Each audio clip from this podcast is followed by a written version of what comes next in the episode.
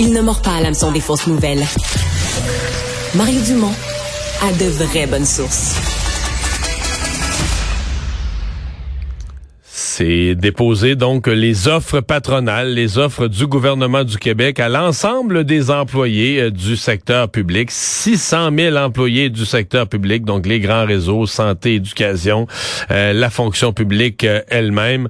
on va en discuter avec la principale intéressée, celle qui va négocier au nom du gouvernement, au nom des contribuables en même temps, la présidente du Conseil du Trésor, Sonia Lebel. Bonjour, Madame Lebel. Bonjour Mario. Euh, oui. Euh, là, on va commencer par démêler les gens qui s'y comprennent pas. J'en entends aujourd'hui qui disent, mais voyons, c'est donc bien fou. Il me semble qu'ils viennent de signer, ils viennent de régler une convention. Puis là, ils redéposent des offres. Euh, faut, faut l'expliquer, là. Hein? Ah ouais, j'ai un peu le même sentiment, honnêtement, vu que j'ai fait les deux, la, la ronde précédente, je recommence celle-ci.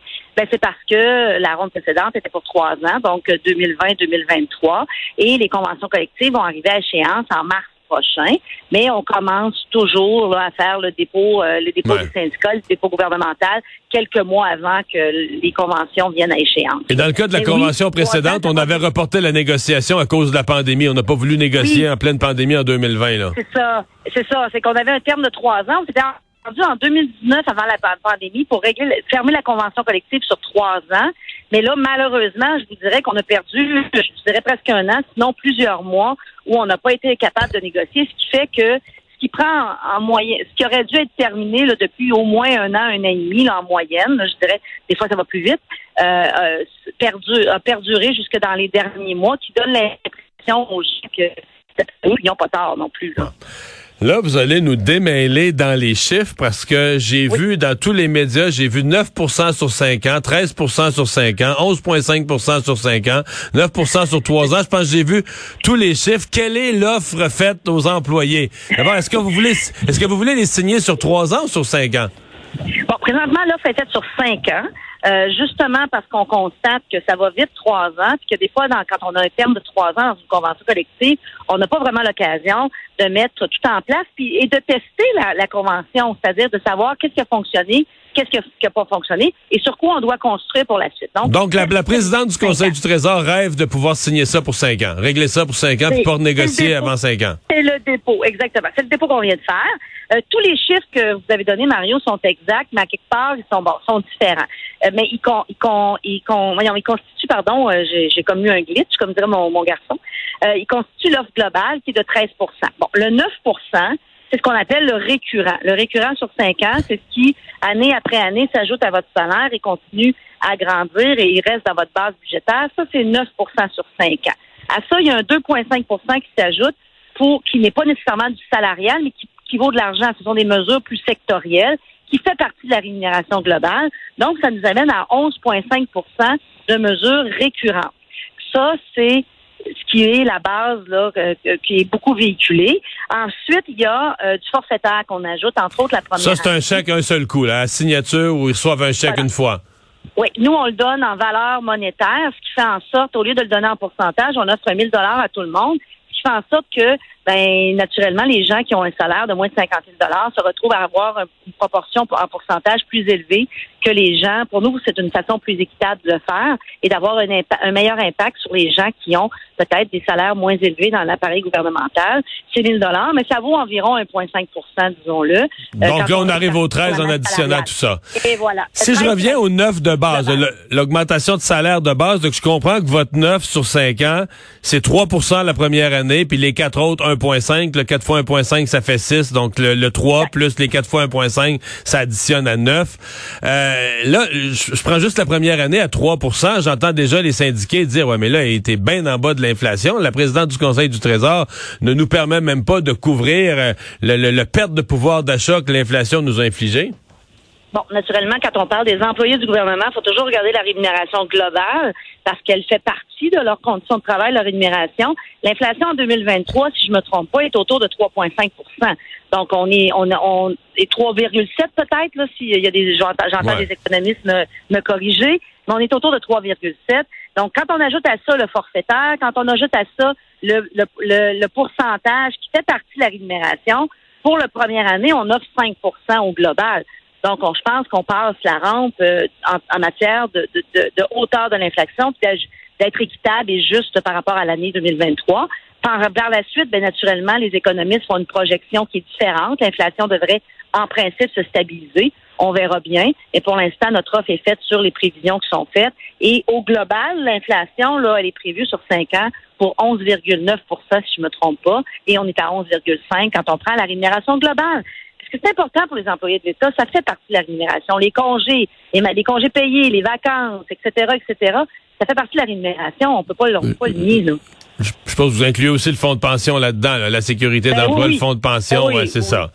Euh, mais ça, a une valeur qu'on ne peut pas nier. Là.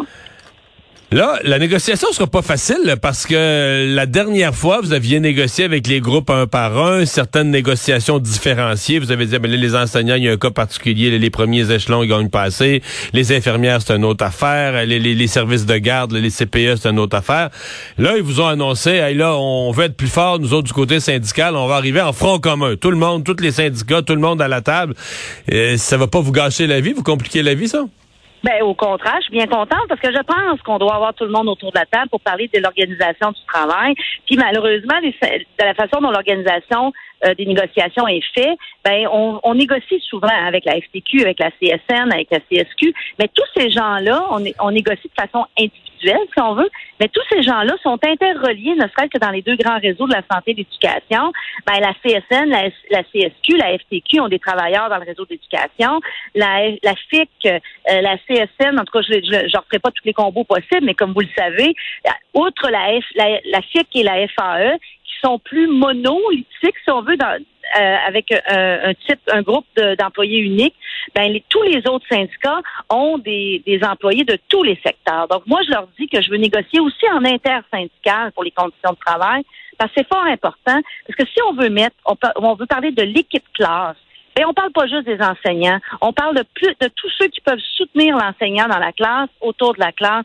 Si on parle de l'équipe soins, on parle pas juste de l'infirmière, on parle de toute la première ligne, on parle des autres professionnels, on parle de revoir la définition euh, des, euh, des postes, ne serait-ce que sur le niveau professionnel, de revoir la nomenclature des postes au niveau gouvernemental, de s'assurer de revoir la répartition des tâches pour avoir une équipe soins qui est mieux soutenue, avoir bon plus de flexibilité aussi puis de souplesse dans les écoles, dans les établissements. Donc moi, hmm. ben, je leur dis ben, parfait, si vous voulez faire un front commun, moi je vous demande de faire pas, faire front commun juste pour faire face au gouvernement, mais faire front commun pour venir nous aider à trouver des solutions. Ben, là, là vous m'amenez sur l'autre terrain. Là, je me mets dans la peau des citoyens. Bon, on sait, mhm. on sait qu'avec nos taxes et nos impôts, faut payer des employés du secteur public. Ils nous offrent des services, faut qu'ils gagnent leur vie, c'est bien normal. Mais là, on voit que les services sont, sont, sont affaiblis par le manque de main d'œuvre. Je pense que tout le monde a noté ça. Puis l'ensemble, santé, éducation, manque d'enseignants à chaque rentrée, ça fait quelques années, puis c'est juste pire à chaque rentrée. Là, j'entends d'un côté un gouvernement qui dit, moi, je manque de monde, je manque de monde, je manque de monde. Mais j'entends des organisations syndicales qui vous euh, qui, déposent leurs demandes ou qui font connaître un peu leur, leur orientation en vue de la négociation. Puis qui disent ben nous là on est débordés, notre monde est épuisé, on travaille trop, ça a plus de bon sens. Mais on veut travailler moins. Là. Ils le disent jamais en ces termes-là, là, mais on veut des ratios, on veut ceci, on veut cela. Mais moi, je le traduis en mon langage à moi pour le monde. Là. On veut avoir des charges moins grosses de travail. C'est ça, ça veut dire que ça prendrait, pour faire le même travail, si tout le monde prend une charge moins grosse, ça prend plus de monde. Mais vous manquez déjà de monde. Il me semble qu'il y a un mur qui s'en vient. Là. Que tu manques déjà de monde, tu as des employés à la veille d'une négociation qui te disent on veut en faire un petit peu moins, on est épuisé. Ben, il faut en parler de cette situation-là, puis il faut en parler tout le monde autour de la table parce que c'est une réalité. Euh, on demande de travailler de moins en moins. En tout cas, c'est le dépôt c'est le dépôt syndical, alors je l'invente pas, puis d'avoir plus de salaire. Moi, je suis bien prête à avoir des, conditions de travail justes et équitables euh, pour, pour les employés de l'État, d'être un employeur de choix, d'avoir une meilleure organisation du travail.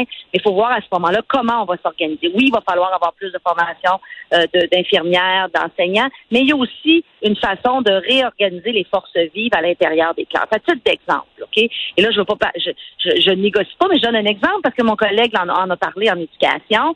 Il y a des endroits, des projets pilotes dans certaines écoles où, pour donner du soutien aux enseignants, bon, ce qu'on a fait, c'est qu'on fait que les, gens qui sont en service de garde en milieu scolaire, on le sait, ils ont des horaires qui sont, qui sont coupés, hein, le matin, le midi et souvent le soir. Bon, euh, peut-être. Pourquoi ces gens-là? Ces gens-là sont prêts là, à venir donner un coup de main, à venir donner, donner de l'air dans les classes aux enseignants? Bon, c'est pas des enseignants. On veut pas les remplacer. Mais l'enseignant, lui, qui se retrouve à avoir du soutien, peut peut-être, pendant que cette personne-là fait un autre type de surveillance, donner plus d'attention à certains autres étudiants. Ça fonctionne présentement en mini-projet pilote dans certains endroits. Maintenant, ben, ça a l'air difficile dans d'autres endroits de l'implanter. Pourquoi on ne peut pas le faire partout? Mais là, il faut négocier parce que c'est sûr que si j'augmente la tâche ou que je change la tâche du service éducatif, ben, il va y avoir des demandes qui vont venir avec ça. Je suis fort de ça, puis on est prête à les regarder parce qu'on veut que la solution fonctionne, puis elle fonctionne dans, certains, dans certaines classes. Je regarde encore une fois, on entendait des reportages, je pense que la semaine passée, où les jeunes, les jeunes, les jeunes enseignants quittent après cinq ans souvent, c'est pourquoi? Parce qu'ils se retrouvent avec les classes les plus difficiles, avec ou dans des écoles difficiles, ils n'ont pas de stabilité de tâche, ils se retrouvent à, changer de tâche fréquemment d'année en année. ça, vous réglerez jamais ça. Autant vous avez raison, autant l'ancienneté comme principe syndical, c'est c'est incrusté. Il n'y a pas un gouvernement ben, qui va défaire ça. Parlons-en. L'ancienneté, moi, j'en suis. Mais est-ce qu'on peut trouver des solutions qui nous permettent, par contre, aussi d'avoir de l'agilité? Parce qu'à un moment donné, qu'est-ce qu'on veut là, dans le réseau? Est-ce qu'on veut, puis autant comme travailleur du réseau que comme bénéficiaire du réseau, est-ce qu'on veut rester sur nos anciens paradigmes, nos vieux paradigmes, puis dire toujours, ben là, moi, je m'assois là-dessus, puis il y a zéro solution. Est-ce qu'on peut trouver, puis est-ce qu'on est obligé d'avoir des solutions chaque fois qui sont négociées, qui doivent être négociées pour la grandeur du Québec, la situation en Outaouais n'est pas la même qu'à Montréal, qui n'est pas la même qu'en Mauricie dans mon secteur. La réalité des, des, des, classes, des employés, des centres de services scolaires, de, des, des c'est pas. Oh.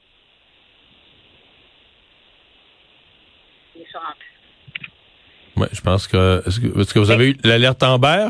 Oui, je l'ai eu. Je ne l'ai pas lu parce que sur mon oreille, mais j'ai eu l'alerte Amber. Je comprends. Oui, tout le monde a l'alerte Amber. Un Honda Civic noir dans la région de Québec qui est euh, recherché.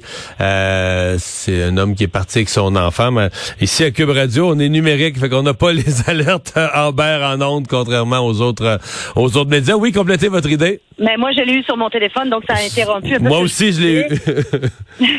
sur votre téléphone. Mais c'est ça, je disais donc. Donc, c'est c'est une conversation faut avoir, là, sérieusement avoir. Je m'excuse, mais si c'est ça qui est l'obstacle, je suis pas en train de le dire que je veux que je veux mettre ça de côté. Là, je le comprends. Je comprends là, que c'est que c'est que c'est quasi sacré. Mais est-ce qu'on peut en parler franchement? Est-ce qu'on peut trouver des solutions? Moi, quand j'essaie de mettre en place des mesures, puis qu'après ça, ça bloque euh, à un certain niveau parce qu'il y a ces, ces paradigmes-là, ça fonctionne pas. Et, je vous le dis, là, là j'ai l'air de toujours pointer le doigt dans la même direction. Mais non, je le pointe pas toujours dans la même direction, Mario. Je veux que tout le monde vienne s'asseoir. Ici, c'est de notre côté. quand je parle de notre côté, je parle du côté gouvernemental ou patronal, parce que dans les réseaux, bon, ça, on parle des CIUS, on parle des centres de services, etc. Ben, je veux savoir aussi où sont les obstacles, les enjeux. Puis après ça, ben, au lieu de me dire gouvernement régler ça, mais ben, moi je veux qu'on me dise j'ai besoin qu'on m'amène une solution avec ça, puis qu'on m'amène aussi le moyen de mettre la solution en place. Parce que des fois, c'est beau la solution, il faut, qu'elle soit applicable. Hein. J'ai une dernière euh, question. Une ouais. Ouais. J'ai une dernière question euh, plus légère parce qu'aujourd'hui présentement à TVA tout le monde se moque de vos négociations avec l'organigramme la pieuvre des négociations du secteur ah, public. hein? En fait ma seule question c'est est-ce qu'au moins la ministre la présidente du Conseil du Trésor comprend la pieuvre s'y démêle Oui, oui, de plus en plus disons-le, mais au jour 1 la réponse est non, mais de plus en plus. Il faut que les gens comprennent que puis je peux la résumer, il y a trois grands niveaux de négociation. Il y a le niveau central, ce qu'on appelle la table centrale. Souvent, ce sont les paramètres salariaux et c'est ce sur quoi le Trésor et le gouvernement a le plus de levier, si vous voulez. J'allais dire la mainmise, là, c'est pas le bon, mais où j'ai le, j'ai un meilleur contrôle. Après ça, il y a toutes les tables sectorielles, puis après ça, il y a toutes les matières de niveau local. Et vous voyez juste là l'organigramme qu'on présente aujourd'hui là, c'est une portion, quant à moi, de la réponse aux enjeux qu'on va mettre sur la table, puis de dire on peut-tu regarder ça à nouveau? Est-ce que c'est plus est-ce que ça nuit ou ça aide? Est-ce que ça fait partie du problème ou ça fait partie de la solution? Mais tant, tant que la présidente du Conseil du Trésor comprend la pieuvre, l'organigramme, ça nous rassure. On a dit, il y en a au moins une au Québec qui sait exactement ce qu'il y en a. Merci. Merci d'avoir été là. Au revoir. Merci. Bonne journée à tous. Au revoir.